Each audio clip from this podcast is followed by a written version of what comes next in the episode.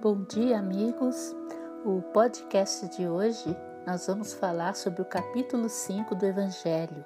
Bem-aventurados os que choram, porque serão consolados. A felicidade não é desse mundo.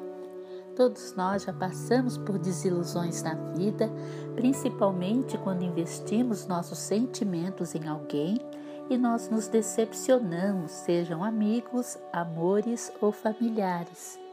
Só quem amamos é capaz de nos magoar, justamente quando esperamos mais do que a pessoa possa dar ou quando alguém em quem confiamos nos trai. As desilusões nos fazem sentir infelizes. Se esperamos muito de alguém e essa pessoa não corresponde às nossas expectativas, ficamos tristes e aí vem as frustrações. As causas das nossas aflições é explicada pela doutrina espírita. O sofrimento de hoje é reflexo do nosso passado, é a lei da causa e efeito. Passamos a entender melhor a razão dos sofrimentos porque uns nascem na riqueza e outros na miséria, uns com saúde e outros com enfermidades, nascem príncipes e outros em situação de rua e assim por diante. Deus não faz distinções de pessoas, Ele é amor, bondade, justiça e tudo o que acontece em nossas vidas é para evoluirmos moral e espiritualmente. Tudo tem uma causa e efeito e a causa vem sempre antes do efeito. Se nosso sofrimento não é merecido nessa vida, é que ele vem de vidas passadas. Não pode haver redenção sem transformações morais, eliminar nossos vícios e defeitos.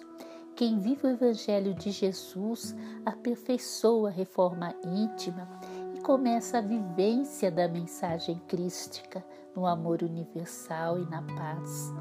Não devemos nos abater pelos problemas, porque cada obstáculo que ultrapassamos acendemos luzes para iluminar os nossos caminhos futuros. Nessa vida atual, nós caímos pelo nosso orgulho, ganância, mau comportamento, palavras que ferem, vingança e vaidade. Muitas coisas que fazemos sem pensar poderiam ter sido evitadas. Seguir os preceitos de Jesus esforçando-se para melhorar nossa reforma íntima, mesmo de forma precária, já é um grande passo para evitar problemas no nosso futuro. Sempre colhemos o que plantamos. Os males da vida são causados por nós mesmos, nossa ignorância em atitudes e comportamentos. Costumamos ver o outro como alguém cheio de defeitos, porque esses defeitos estão em nós. Se vemos o bem nas pessoas, é que esse bem já está em você. Vamos iniciar a transformação para o nosso benefício. Somos diariamente influenciados pelas forças do mal mas a oração e a vigilância constante, seguindo o Evangelho de Jesus, representam forças invencíveis em nossas vidas.